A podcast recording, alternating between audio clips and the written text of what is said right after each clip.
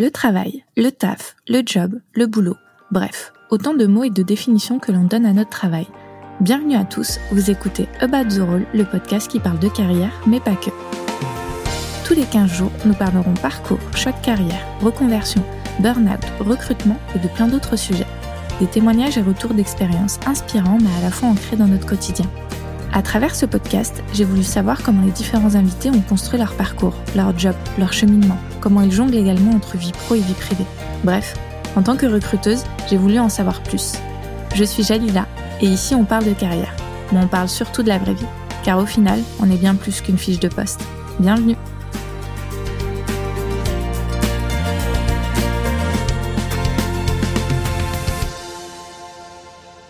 Be yourself, everyone else is already taken. C'est avec mon super accent anglais que je vous présente la citation préférée de mon invité du jour. Stéphanie Toussaint a mis le sens au cœur de sa carrière, l'importance d'être aligné avec ses valeurs, ses envies, ses objectifs, trouver sa voie oui, mais en se respectant. Stéphanie est coach, conférencière, entrepreneuse et formatrice. Elle accompagne aujourd'hui des sportifs de haut niveau et cadres dirigeants afin qu'ils se reconnectent à leur raison d'être et évoluent en conscience vers une performance durable. Dans cet épisode, nous parlerons de sens, d'échecs, de remise en question, d'écologie personnelle. Un épisode qui traite de multiples sujets avec la bienveillance pour fil conducteur. Bonne écoute. Bonjour Stéphanie. Bonjour Jalila. Tu vas bien? Très bien et toi? Ça va, super. En tout cas, merci euh, d'être présente. Je suis euh, super contente de t'avoir euh, bah, sur About the Role. Il y a une question avec laquelle je, je commence toujours l'épisode, c'est de savoir ce que tu fais dans la vie. C'est une question qu'on pose généralement de manière standard aux personnes quand on rencontre quelqu'un. Et du coup, tu fais quoi dans la vie? Ouais, moi c'est toujours la question. Je me dis bon, est-ce que tu as cinq minutes devant toi? Parce qu'elle est pas simple. Je rentre pas forcément dans une case en particulier, même si je suis pas la seule à, faire ce que je fais aujourd'hui. Mais grosso modo, on peut dire que j'ai deux casquettes. J'ai une casquette euh, où j'interviens en tant qu'experte en performance durable. Donc cette expertise, elle porte euh, sur trois registres. Le premier registre, c'est de la préparation mentale d'athlètes de haut niveau. Euh, que ce soit en individuel ou en collectif. Le deuxième registre, c'est du management durable, où mon boulot, c'est d'intervenir dans les entreprises essentiellement pour euh, les aider à placer euh, l'humain au cœur et faire en sorte de capitaliser justement sur la santé et sur l'environnement capacitant des gens pour leur permettre d'être performants. J'accompagne aussi des managers, des entrepreneurs des, ou des dirigeants d'entreprise via ce, ce biais-là. Et puis j'ai un dernier volet qui porte sur ce qui est le développement durable dans les organisations. Mon travail, c'est d'accompagner les équipes pour faire émerger la vision de développement durable et la mettre en œuvre. Donc ça, c'est mon premier volet. Et puis j'ai un deuxième volet où j'ai créé euh, un incubateur à, sportifs de haut niveau, en quelque sorte. On est trois associés à avoir créé Triomphe Collectif. Et donc euh, j'ai aussi cette casquette-là dans ma vie. D'accord, donc euh, voilà, c'est des, des, missions assez variées, complètes. Tu touches à, à beaucoup de, de, choses. On, y reviendra tout à l'heure. Tout d'abord, bah, je vais commencer par une question un peu dans le, dans le passé. Quelle idée tu te faisais du travail petite? J'aime beaucoup cette question parce que j'en savais rien petite et c'est ce qui a drivé euh, le début de ma carrière justement. C'est que pour moi c'était hyper difficile de me représenter euh, que ça allait être plus tard euh, pour moi. Donc j'étais capable de me projeter à peu près au niveau des études, mais je voyais pas du tout la corrélation entre les études et, le métier. Donc j'ai beaucoup d'affection hein, pour pour ça, mais mon choix était de ne pas trop choisir quand même. J'ai fait une école de commerce et ça me permettait de garder bien les chakras ouverts. Et puis même en, en école de commerce, bah j'avais un peu de mal euh, à faire la différence, euh, alors qu'évidemment aujourd'hui ça me semble une, évidence, mais entre euh, bah, des ressources humaines, de la finance, de la compta, en fait ça veut dire quoi derrière concrètement? Donc pour moi ça a été assez difficile de me projeter, je savais pas trop ce que je voulais faire plus tard. Je savais plus ce que je ne voulais pas faire, mais savoir ce que je voulais faire plus tard, j'en savais rien. Ok. Et une fois que tu as trouvé à peu près ce vers quoi tu voulais te, te diriger au début, quel regard tu poses sur euh, la, Stéphanie de ton début de carrière? Euh, la Stéphanie de mon début de carrière, je pense que ben, j'ai un peu vieilli, j'ai 35 ans aujourd'hui, donc j'ai beaucoup plus de tendresse maintenant pour la Stéphanie du début de carrière que je n'ai pu avoir euh, au démarrage justement. Moi, pendant mes études, j'ai fait des stages, j'en ai fait un audit interne, ensuite je suis partie, j'ai fait de la communication avec un angle déjà action pédagogique. Avec un côté événementiel. Donc voilà, il y a des choses qui étaient intéressantes pour moi, mais j'intervenais pas forcément euh, dans les bons milieux, on va dire, me concernant. Donc euh, finalement, quand j'avais fait un peu le point euh, sur ce qui s'était passé pour moi, je voulais quelque chose qui avait du sens. Alors à l'époque, c'était un peu moins à la mode que maintenant, on va dire, mais je savais pas ce qu'il y avait derrière. Je voulais du sens et puis je voulais travailler avec des gens avec qui ça passait, quoi. Avec qui, en tout cas, on se retrouvait, on se connectait à ce moment-là, j'ai pris le temps, euh, après mon école de commerce, de choisir euh, euh, une entreprise dans laquelle je retrouvais ça du sens et puis des gens avec qui ça fonctionnait bien.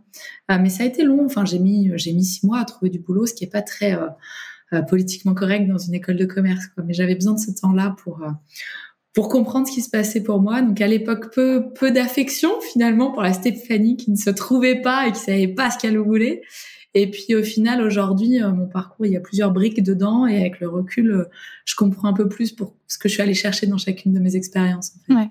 Du coup, si je comprends bien, aujourd'hui, ton parcours, c'est plus une, une accumulation d'événements qui fait que euh, tu en es là aujourd'hui qu'une évidence où tu avais un, un, chemin tout, tout tracé que tu voulais suivre.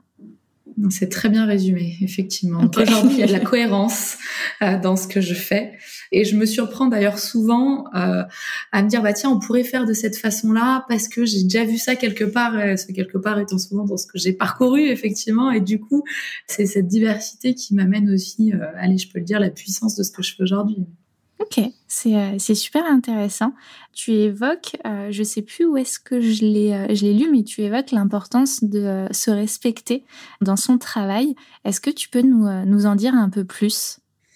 Oui, euh, bien sûr. Euh, ouais, se respecter dans son travail, effectivement, pour moi, ça me semble fondamental dans les dans les notions que j'aborde et que j'essaye d'incarner au mieux. Euh, c'est euh, notamment ces notions d'écologie personnelle, où l'idée c'est bah, de savoir ce qui est important pour soi, euh, ce qui ne veut pas dire se regarder uniquement le nombril, hein, c'est pas ça, mais c'est simplement savoir se positionner en disant ok, ça en termes de valeur, ça me convient, en termes de besoins, c'est ok pour moi, en termes de d'émotion, euh, ce qui ressort, c'est du positif, c'est de la joie. Et si ça l'est pas, de pouvoir le dire simplement et d'arriver à se positionner ouais, dans, dans quelque chose qui, qui nous va bien pour se respecter, parce que si je me respecte moi, ben en fait je, je, je respecte la relation à l'autre quoi. Et ça, c'est, ça amène en fait euh, beaucoup de positifs. Alors parfois c'est un peu long, euh, mais en tout cas c'est fondamental. Ça, c'est le premier élément de réponse que je peux te donner. Et autant j'en ai toujours été intimement convaincue, euh, autant c'est peut-être là où tu voulais m'emmener. Hein. J'ai, il y a quelques années, j'ai fait un burn-out. Ça commence à remonter maintenant, mais parce que justement, j'avais beau prêcher ça, bah, finalement, hein, c'est plus fait. Enfin, on parle du cordonnier le plus mal chaussé, bah, c'était mon cas, quoi. J'étais pas, pas tout à fait alignée. Non pas que je le sois parfaitement aujourd'hui. Hein, je crois que c'est le travail, pour le coup, de toute une vie. Euh, mais en tout cas, euh, voilà, je me suis laissée aveugler euh, par euh, un manque d'humilité, euh, certainement, par quelques paillettes qui brillaient, par mon illusion de croire que, que j'étais superwoman.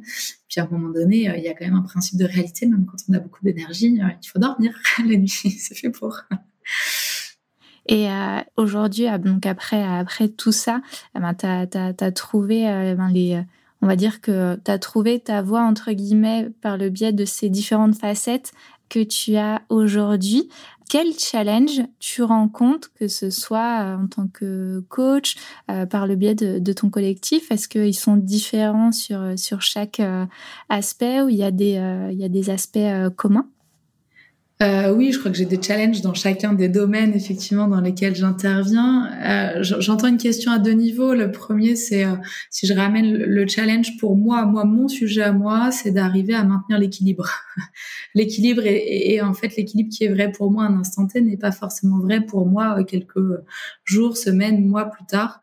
Et, voilà, moi ça c'est mon sujet et arriver à parce que je suis passionnée par mon boulot, je suis là pour euh, mes clients, j'ai envie d'être là, mais j'ai aussi et surtout envie d'être là pour euh, pour euh, ma famille et, et, voilà pour moi c'est c'est pas un tiraillement parce que je ne le vis plus trop comme un tiraillement mais quand même voilà j'ai j'ai une vigilance qui est là et, et moi enfin si j'ai fait mes choix aujourd'hui c'est pour prendre du plaisir dans ce que je fais. Et du coup, c'est attention à pas retomber dans mes travers en quelque sorte, hein, de d'en faire trop et puis du coup de perdre le plaisir, de perdre l'envie, puis voire plus, hein, de, de, de, plus réussir à se lever. Donc voilà, moi ça reste vraiment euh, mon challenge. Et puis après, le challenge dans, il est présent dans chacune des des missions que j'ai effectivement où moi, ce qui m'intéresse, c'est d'avoir un impact. Alors, c'est peut-être un peu égotique hein, pour réaction, comme réaction, mais euh, moi, c'est de servir à quelque chose dans la vie des gens. Donc, euh, en fait, quelle que soit la mission sur laquelle je vais, euh, ouais, je me mets mon challenge. Quoi. Je veux que ça serve à quelque chose. Ok. Et euh, donc, tu coaches des, euh, des, sportifs de haut niveau, euh, des cadres dirigeants, des managers. Donc, parfois, ça peut être un, un milieu euh, assez euh, masculin. C'est pas difficile de se positionner en tant que femme et surtout en tant que personne qui apporte des éléments pour du coup se positionner face à ces personnes? Ça dépend le regard qu'on porte dessus, effectivement, et je comprends vraiment ta question. Je, je crois qu'on a beaucoup à faire hein, pour la place encore des femmes dans le monde de l'entreprise, et ça, j'en suis convaincue. Mais je crois aussi que c'est à la société d'évoluer, mais c'est aussi aux femmes de se faire leur place et de s'affranchir un peu de ces croyances qui, à mon avis, sont aussi un peu limitantes. Donc, je pense pour moi, la responsabilité, elle est vraiment partagée, et je, je cherche à culpabiliser personne. Mais je les ai eues, ces barrières-là, euh, de me dire, voilà, c'est un environnement masculin, peut-être que comment ils vont m'accueillir et puis c'est technique moi la technique j'y connais rien c'est pas mon truc mais en fait euh, enfin de un ça tombe bien moi je vends pas de la technique hein, donc c'est pas là-dessus qu'on m'attend. Et puis voilà enfin oui euh, je suis une femme évidemment quand j'interviens dans un milieu d'hommes et bah on va sentir la différence. Enfin oui ça amène autre chose je pense que oui. Et puis moi je le vois comme une force en fait parce que parce que en fait ça fait du bien. Donc à partir euh, du moment où j'arrive avec cet état d'esprit, bah, je vais être attentive aux, choses positives et puis globalement ça se passe bien. Après, euh, quand je travaille avec des gens, alors je vais être euh, très basique hein, finalement, mais quand j'ai euh, un dirigeant, on va rester dans l'exemple masculin, mais un dirigeant d'entreprise qui me dit Stéphanie, je veux travailler avec toi, donc je vais te payer pour ça, pour qu'on travaille ensemble. C'est qu'à un moment donné, il est aussi convaincu des choses et que on a une alliance. Moi, je crée une alliance avec mes clients et du coup, bah voilà, on a ce, ce fonctionnement-là, cette confiance-là qui est créée. Donc après, bah, homme-femme, euh, finalement, c'est pareil, quoi. Oui, et puis c'est vrai que toi, bah, on vient te chercher pour travailler avec toi. Donc normalement, c'est un peu plus simple dans cette euh, dans cette euh, situation, mais j'avais euh, j'avais envie de, de, de connaître ton, ton point de vue euh, sur ce point-là. Tu parlais de responsabilité et c'est une phrase qui m'avait marqué quand on s'était rencontrés. Donc pour la petite anecdote, j'avais suivi un de un de tes cours, donc c'était développement personnel et assertivité, il me semble. Euh, c'est bon, et, t'en souviens bien. ah oui, et puis il y a une phrase qui euh, qui m'a marqué depuis, c'était euh, on est responsable à 50% de la situation. Et depuis, parce que ce cours, je crois, ça fait 6-7 ans qu'on l'a eu. et depuis, cette phrase, elle, elle résonne, elle résonne en moi parce que bah, que ce soit dans la vie, je pense que c'est tout à fait vrai. Est-ce que tu penses aussi que ça s'applique dans le monde du travail et comment tu penses que bah, du coup ça, ça peut ça peut s'appliquer?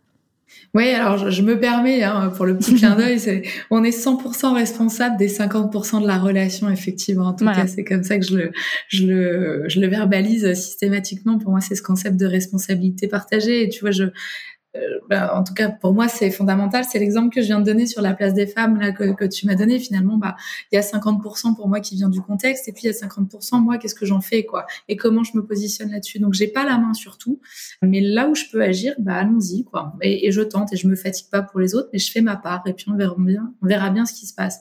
Puis je peux même me laisser surprendre et parfois me rendre compte que ça peut bien se passer, quoi. Et donc, euh, dans le monde de, de l'entreprise, c'est vrai que c'est, c'est ce que j'essaye de transmettre. Euh, et en tout cas, c'est, moi, c'est une de mes lignes de conduite, quoi, auprès des, des managers, des dirigeants, des entrepreneurs, auprès de qui je travaille c'est voilà, agis là où tu peux agir et, et, lâche prise là où tu ne peux pas. Et si tu as fait le job, si tu as fait ta part du job, à un moment donné, ce sera aussi facile de, de quitter la relation, de quitter l'entreprise, de quitter la structure, parce que moi, je suis allée au bout du truc. Alors, c'est, pour moi, c'est pas l'intention. Hein. L'idée, c'est pas de dire, ok, mais on travaille ensemble, et puis c'est ça qui va faire que tu vas quitter le, la structure. C'est pas ça du tout, mais ça peut aller jusque là. Et par contre, bien souvent, on se rend compte que quand je fais ma part du chemin, finalement, ça fait aussi bouger l'autre, quoi. Mais voilà, je laisse l'autre maître de ça. C'est un adulte responsable. Et s'il a, s'il décide de ne pas faire cette part du chemin, il a aussi le droit. Mais, mais moi, j'ai, j'ai fait ma part du job. Ok, c'est super intéressant. Je, je, suis ravie d'entendre que, que ça t'accompagne encore aujourd'hui. Merci. Oui, et puis bah, je suis encore en, en contact avec des personnes de secours et pareil, ils, ils ont encore ce, ce souvenir. Et il y a aussi une phrase que, que tu disais, c'était il me semble, parce que je corrige-moi si je me mhm. trompe, c'était euh, c'est ok de dire non ou c'est ok d'aller mal. Il y avait cette euh, il y avait cette phrase où moi je me souviens de c'est ok de dire non. Et effectivement, c'est euh, je trouve que c'est pas facile parfois de juste se positionner comme tu disais où en gros ben on, va se positionner, on va on va prendre en main ses, ses responsabilités parce que ben, notamment dans le monde du travail, ben, on a peur parfois des, des conséquences de juste se, positionner, de son, donner son avis et puis d'une manière générale dire non ou dire euh, quand on n'est pas OK euh, vis-à-vis d'un sujet. Et cette, euh, cette phrase aussi, elle m'avait, elle m'avait marqué. Oui, tout à fait. merci. C'est OK de, dire non, oui. Et pour autant, je le présente comme une évidence, mais si c'était évident et facile, on le ferait tous. Euh, tout le temps quand on en a besoin, quoi. Et moi, une partie de mon travail, finalement, c'est d'autoriser à être soi, quoi. Euh, oui, tu as le droit, à un moment donné, d'aller mal, tu as le droit de le dire.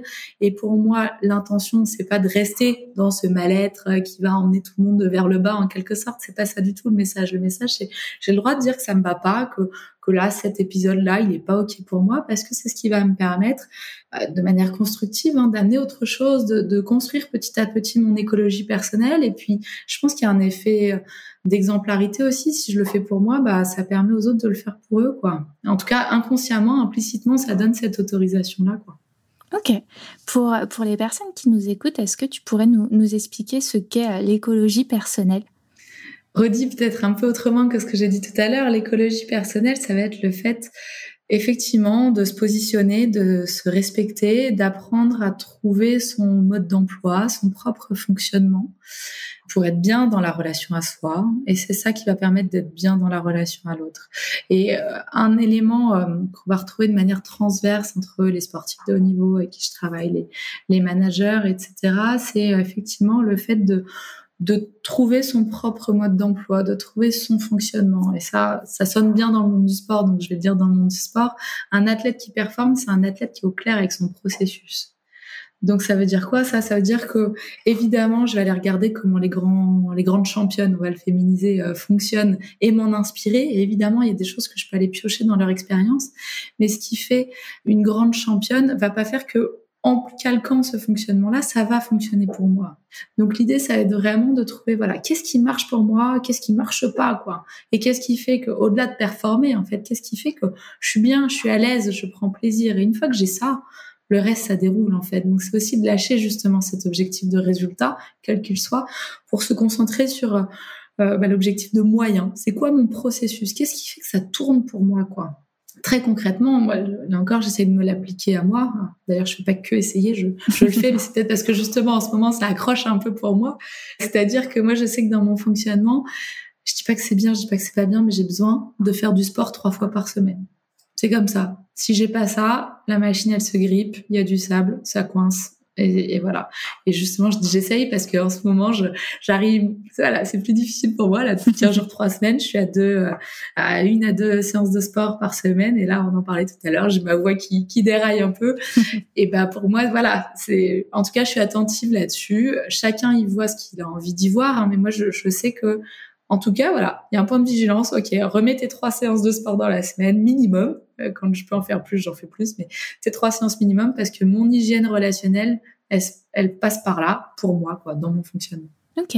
Tu, euh, tu parlais du sport et, euh, et, au début de, de, notre échange, tu, tu, disais que tu savais pas trop au final où est-ce que tu voulais aller, quel, vers quel métier tu voulais te diriger, mais au final, j'ai l'impression que le sport, il a un peu toujours drivé ta vie et puis là, ta, ta carrière, non?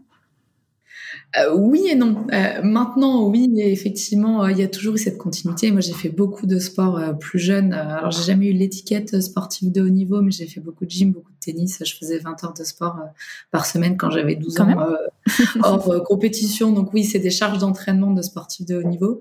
Et j'ai continué ça. J'ai arrêté la gym, mais j'ai beaucoup continué au tennis. J'ai fait beaucoup de danse aussi ensuite. Et puis à l'époque, la jeune Stéphanie de l'époque, pour faire le lien avec le début, euh, était convaincue que travailler dans le euh, milieu qui la passionnait, euh, c'était une hérésie. J'avais en tête que j'allais perdre un peu cette flamme justement du sport si je travaillais dans ce domaine-là. Et donc, euh, alors bon, j'ai fait une classe prépa, j'ai pas réussi à tout concilier. D'ailleurs, c'était une de mes erreurs. Hein. Si c'était à refaire aujourd'hui, je, je, continuerai à faire du sport en prépa.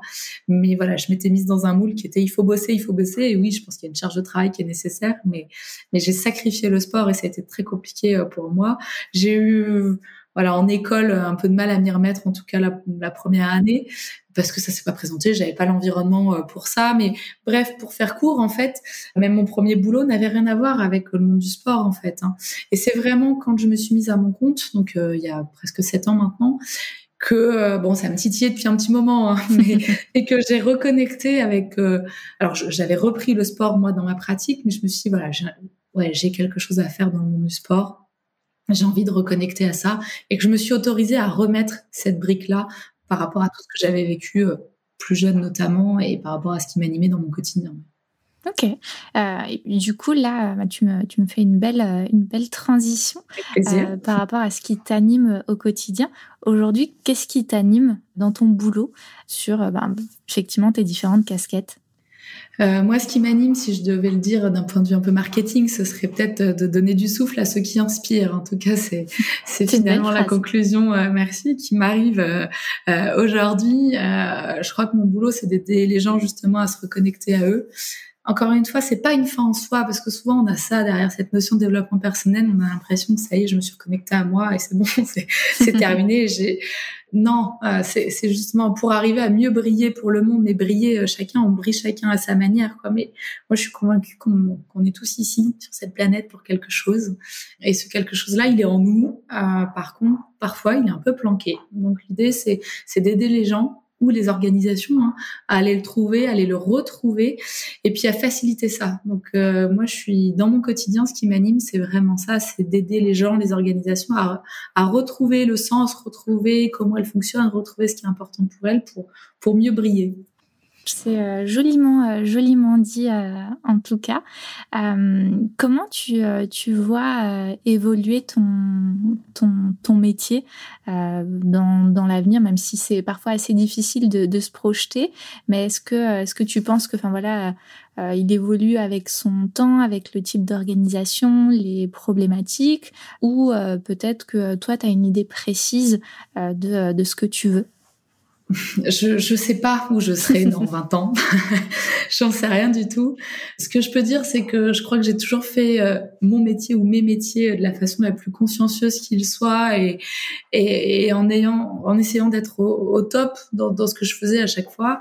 Et puis, euh, bah évidemment, euh, enfin en tout cas, je, je, grandis comme comme tout le monde, quoi. Et puis aujourd'hui, quand j'interviens, j'interviens évidemment pas de la même façon que quand je le faisais il y a 10 ans. Et, et donc, euh, il y a forcément une évolution. Et j'espère que dans dix ans, euh, bah, je, même si je fais toujours le même ou les mêmes métiers, bah, je le ferai un peu différemment parce que ce sera la preuve que que j'ai évolué, que pour moi c'est important. On peut pas rester dans un statu quo. Enfin, et, et, quand je revisite des basiques, on va dire, de, de mes pratiques, à chaque fois c'est avec un nouvel éclairage, avec une nouvelle approche. Je me dis tiens ça, ouais ouais, je pourrais le refaire autrement. Et puis parfois je veux faire un peu mieux, puis en fait c'est pire. Alors je, je redessine autrement.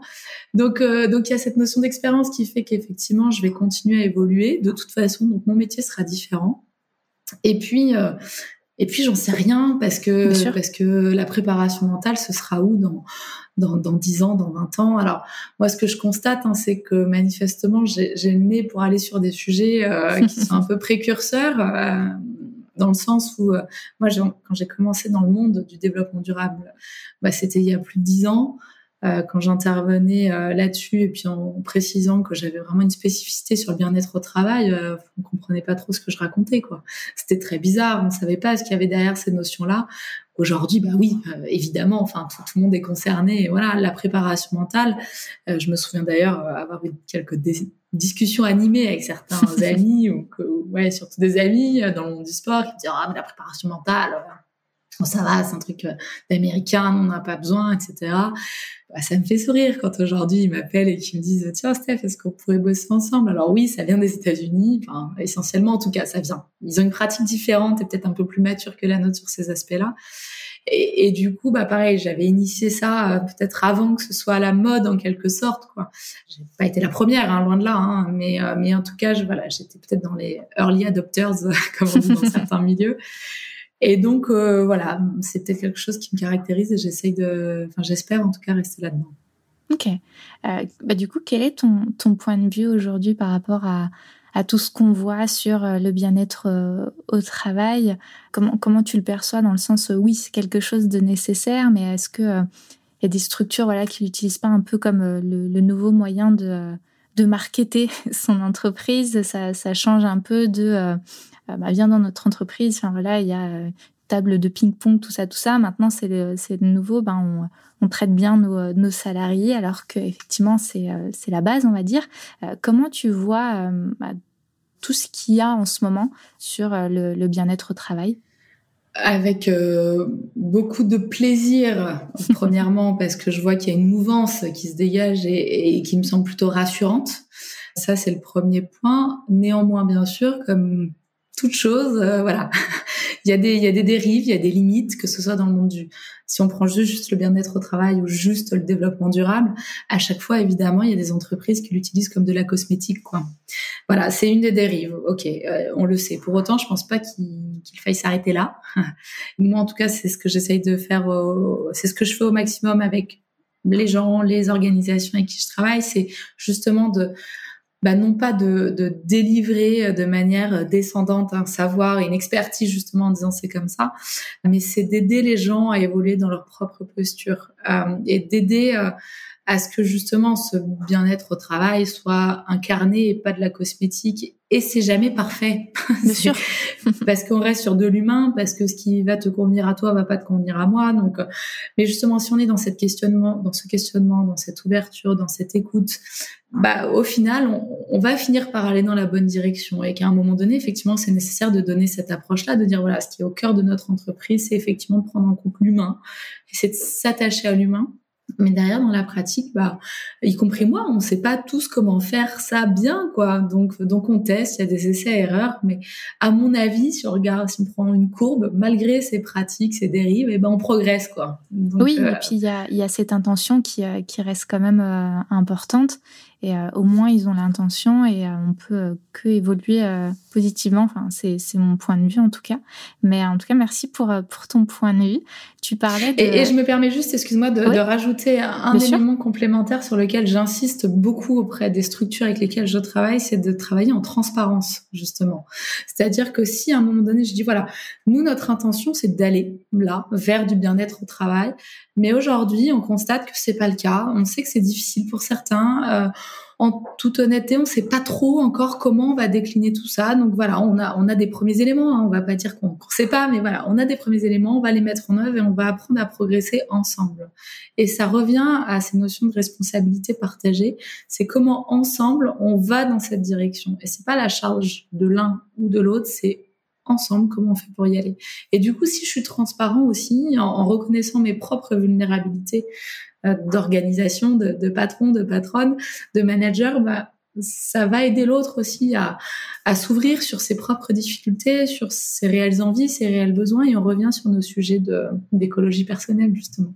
Oui, et puis euh, je trouve que c'est déjà un gros step de, euh, faire un constat sur nous et voir ce qui va pas, puisqu'il y a, des personnes, organisations qui, euh, n'arrivent pas ou ne veulent pas le, faire. Et, et pour moi, en tout cas, c'est un, gros step, effectivement, de, faire un constat et de se dire, bah voilà, ok, on en est là, comment on avance et comme tu disais, on, on avancera aussi ensemble pour, enfin, pour atteindre cette, cet objectif. Mm. Et pour autant, il est pas simple. Hein. Tu mets en, en, lumière quelque chose que je dis un tout petit peu autrement. C'est effectivement quand on apprend quelque chose, et, peut-être qu'on l'avait abordé à l'époque, hein, on, commence par un stade qui est d'être inconscient, incompétent. Je ne sais pas que je ne sais pas faire. Et puis l'étape d'après, c'est d'être conscient, euh, mais toujours incompétent. Donc c'est assez désagréable de passer par là. pour autant, euh, je te rejoins tout à fait. C'est une étape qui est absolument nécessaire pour passer à la suite. Quoi. Donc si déjà je reconnais que je suis pas parfait bah en fait, je m'autorise euh, beaucoup à grandir. Oui, et puis aussi le fait aussi de, de travailler avec toi, c'est déjà un step de se dire euh, il y, a, y, a, un constat qui, est fait et il y a cette volonté de vouloir changer les choses. Oui, effectivement, ouais, c'est une, une, façon de faire. Ouais. tu parlais tout à l'heure d'erreurs, de, de regrets. Euh, on dit que voilà, notre parcours, il, est fait ben, de nos regrets, de nos choix, et c'est ce qui fait qu'on en est là aujourd'hui. Tu, tu, disais tout à l'heure que tu avais certains regrets. Est-ce que tu en as d'une manière globale? Et si oui, qu'est-ce que tu ferais euh, différemment? En parlant bah, du coup d'erreurs et de regrets, tu as aussi ben, du coup euh, participé à, au fait ben, d'apporter la, la, conférence euh, Felcoin euh, en France. Corrige-moi si je me si je me trompe. Est-ce que tu peux euh, nous parler de, de, de, de ces aspects-là? Ouais, merci. alors effectivement des regrets.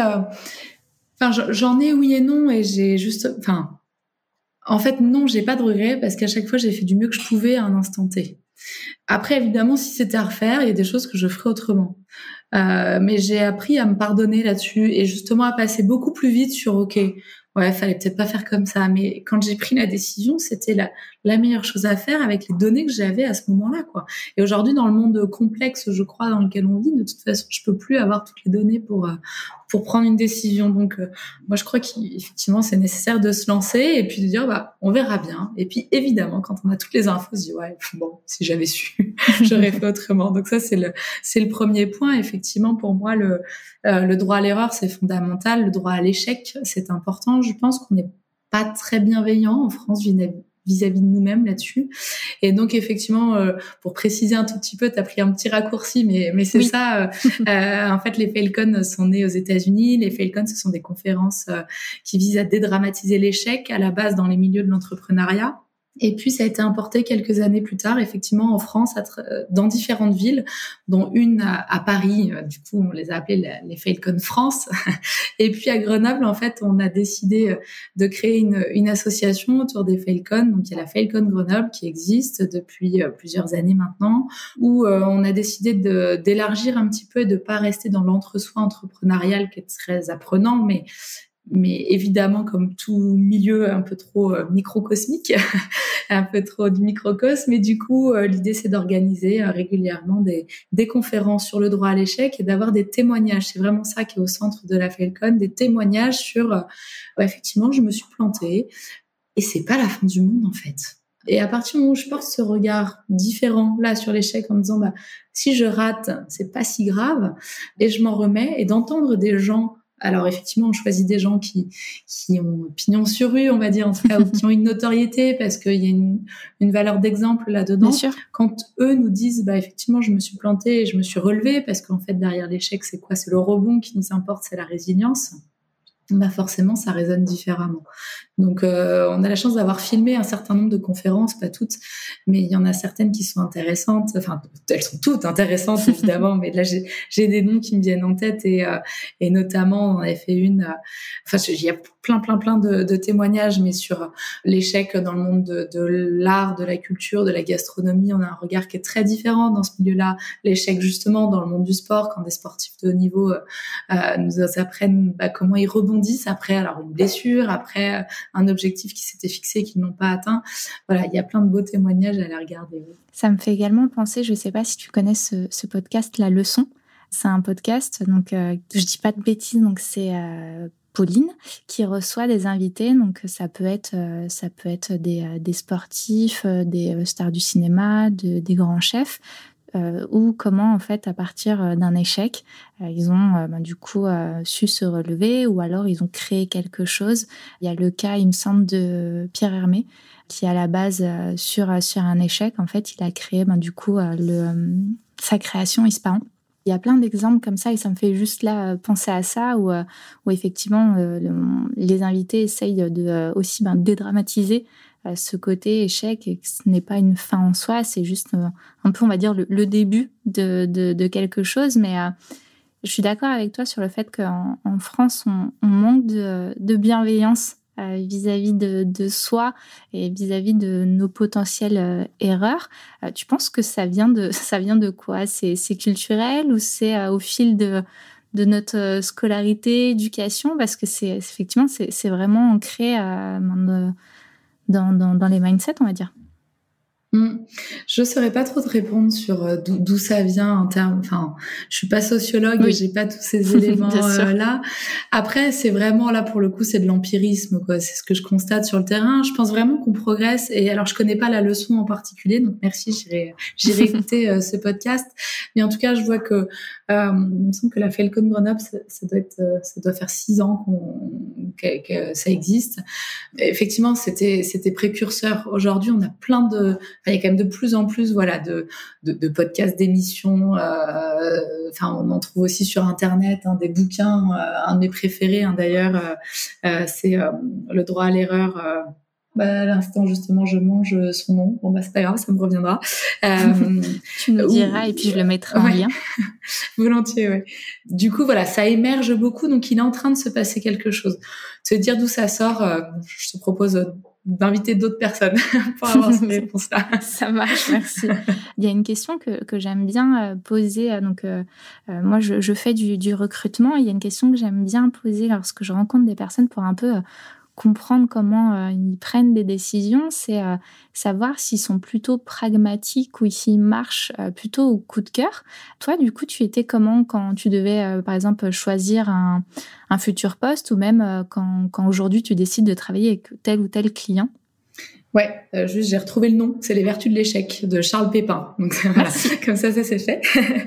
Et bah comment comment je fonctionnais effectivement plutôt au feeling ou plutôt à la rationalité, c'est ce que j'entends dans ta question finalement. Bah pendant longtemps, j'ai laissé mon feeling de côté. Donc euh, je faisais des tableaux et puis je regardais les plus les moins et puis j'y allais comme ça, que ce soit pour un poste, que ce soit pour effectivement dans le cadre de certains recrutements euh, quand moi je recrutais du monde.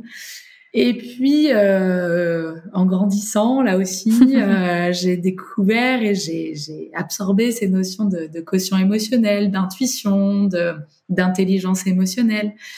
Et en fait, je me suis rendu compte, c'est au, au, centre de mon métier hein, aujourd'hui, mais que c'était autant important, j'ai pas dit plus, hein, mais autant important de faire confiance à, à, son intuition que de faire confiance à la puissance de, rationnel de son cerveau.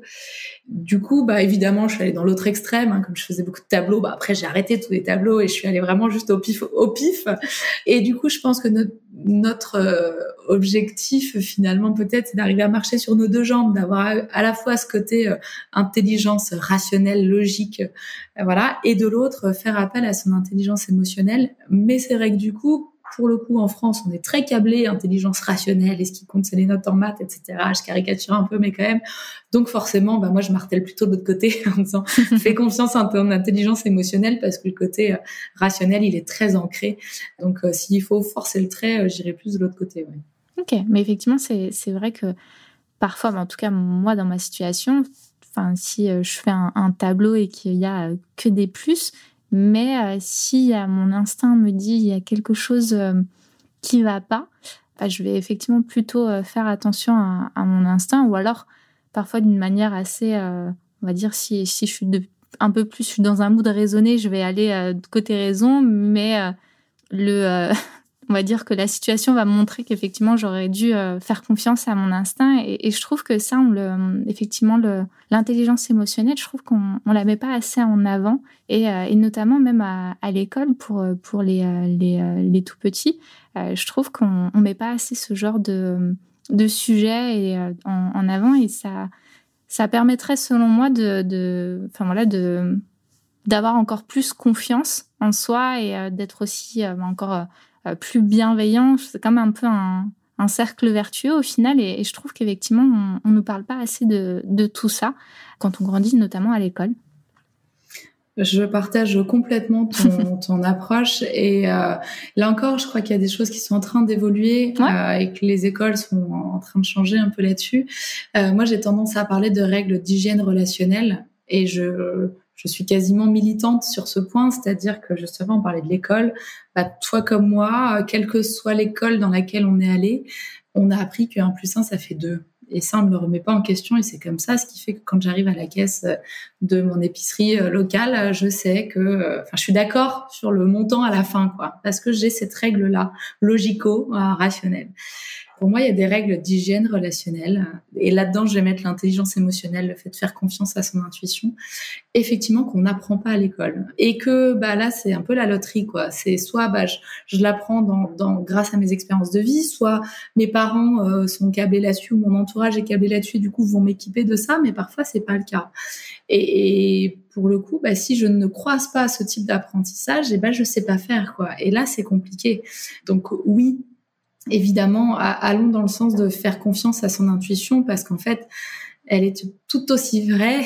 Et finalement, je reviens un peu sur ce que je disais avant, volontairement, peut-être un peu plus que la raison. Et pour ça, je vous invite à regarder les excellentes interventions d'un monsieur que j'admire beaucoup qui s'appelle Christophe Hague, H2AG, qui vient de sortir un nouveau livre que je n'ai pas eu le temps de lire encore, qui s'appelle Provoque ta chance, mais en tout cas les, livres d'avant sont géniaux et à chaque fois j'ai eu la chance de, le voir intervenir. Euh, et justement, il nous explique comment fonctionne l'intuition et, comment ça vaut le coup de lui faire confiance. Et en matière de recrutement, en tout cas, moi je sais que j'avais une, une, phrase qui m'était restée de mon ancien associé, euh, qui disait en matière de recrutement, finalement, quand il y a un doute, il n'y a pas de doute.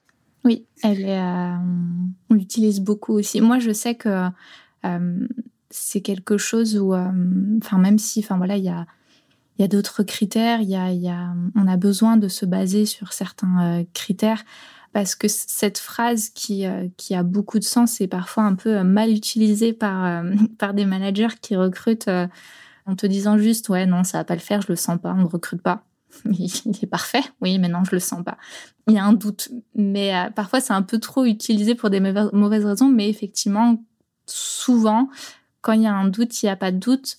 Et si je peux euh, rajouter quelque chose, quand c'est justifié aussi par des, euh, des éléments euh, viables et, et, fiables. On parlait de recrutement. Il y a une question que, j'aimerais bien te poser, c'est quelle est la question la plus surprenante qu'on ait pu te poser lors d'un entretien? Oh, là tu me poses une colle. Parce que finalement, Oh, dans mes entretiens, quelle est la question la plus Ou alors, euh, quand euh, tu vois, tu fais une sorte de briefing avec le client avant de, commencer, est-ce que une fois, tu as, eu une question comme ça un peu, euh, un peu surprenante ou tu es resté un peu scotché ou peut-être que tu as, tu as réagi? Alors oui, je, je, pense que certainement, il y en a eu. Et en même temps, récemment, j'essaye de, j'essaye de trouver un exemple récent et j'en ai pas. Et j'en ai pas des plus vieux qui me viennent non plus. je pense qu'il y en a eu euh, il y a quelques années. Et en fait, euh, je, je, pense avoir une certaine déformation professionnelle. C'est que dans mon métier, ce que j'ai appris et ce que je mets en œuvre, c'est vraiment euh, cette notion de d'écoute et de non-jugement. Et c'est quasiment impossible hein, pour l'être humain de, de, ne pas juger, mais pour autant, moi, mon, avec la casquette de préparatrice mentale ou de coach, mon travail, c'est d'accueillir les gens tels qu'ils sont. Et si je suis dans le jugement, c'est foutu, je les perds, je peux pas leur permettre d'être qui ils sont quoi. Et, moi je suis qui en fait pour juger ce qu'ils sont, euh, leur, leur pratique, leur comportement? Enfin je, je détiens pas, euh, je suis pas directrice de conscience, hein, je j'ai pas raison. Et donc finalement euh, j'ai cette approche là. Et effectivement quand je me retrouve avec des, des en rendez-vous commerciaux hein, avec des clients ou autres, euh, je crois qu'il y a plus de questions qui me surprennent parce qu'en fait elles sont, toutes légitimes quoi. Et chacun va, en fait, les questions qui sont posées euh, parlent souvent beaucoup plus de l'individu que de celui à qui on les pose. Hein. Et du coup, bah, c'est qu'il y a un besoin de, de clarification, d'être rassuré, de donc voilà, ça fait partie. Donc c'est vrai, je, je ouais, j'ai plus d'exemples récents, mais je pense que c'est, je, je, continue et je fais en sorte de toujours ouvrir un peu plus mes chakras. Donc, euh, je suis moins surprise. Mais écoute, ça me, ça me va très bien d'ouvrir ces, euh, ces chakras. C'est sur cette euh, belle expression qu'on va, va terminer cet enregistrement. Stéphanie, merci beaucoup pour ton partage, pour ton temps, pour ton expérience sur, euh, sur ton parcours et ta vision euh, des, des, choses. Corrige-moi si je me trompe, donc on te retrouve sur ton compte LinkedIn. Tu as un site également internet, tu as un compte Instagram. Euh, donc je mettrai tout ça. Est-ce que tu peux nous parler de, enfin si tu peux, nous parler de tes prochaines actualités? Euh, oui, mes prochaines actualités, bah déjà très euh, prosaïquement, c'est de c'est d'être un peu plus présente en ligne parce que ces espaces euh, existent, mais euh, mais je suis pas très à jour sur LinkedIn et et Instagram, mais ça va venir et, et du coup effectivement, on, on, va me retrouver un peu plus sur ces sur ces espaces-là. Et puis j'ai plein de projets en attente, certains effectivement pour pour des clients, des, des projets qui vont se se renouveler euh, très certainement aussi auprès de certains clubs de sport ou autres. Alors je suis toujours un peu embêtée parce qu'il y a des références que j'ai pas le droit de donner, mais il y en a certaines que que vous pouvez retrouver euh, sur euh, sur mon site effectivement. Et puis et puis je crois que je suis assez créative et j'ai plein de de sujets en stock. Notamment, j'ai développé un jeu de société sur la prépa mentale que que j'aimerais bientôt rendre accessible au grand public et puis aussi dans l'idée de créer euh, alors le terme est à la mode euh, mais ça fait des années que je le fais j'aimerais juste le rendre un peu plus visible. C'est d'avoir justement une masterclass qui porte sur les sujets de de l'écologie personnelle de l'estime de soi euh, du fait de clarifier son propre fonctionnement pour pour euh, s'autoriser à, à, être au monde. Donc euh, voilà, tout ça est en préparation. Je m'engage pas sur des timings, mais ça va arriver. Eh ben, écoute, j'ai hâte de, de, découvrir tout ça. De toute façon, je mettrai euh, tous les liens pour pouvoir te suivre et te contacter si on a envie de travailler avec toi sur, sur tes sujets de, de prédilection. Encore une fois, merci beaucoup. Et bah, du coup, on te, on te retrouve très vite sur tes différents supports. Merci pour ta confiance, Jelila. à bientôt. À bientôt. J'espère que cet épisode autour de la bienveillance et l'écologie personnelle vous aura plu. Je vous mets tous les liens en description pour retrouver Stéphanie. Quant à moi, retrouvez-moi sur le compte Instagram du podcast et sur mon LinkedIn. N'hésitez pas à laisser 5 étoiles et un avis pour soutenir le podcast. Vous pouvez également le partager autour de vous. Je vous retrouve dans 15 jours avec le nouvel invité sur Bat the Roll. Prenez soin de vous et à très vite.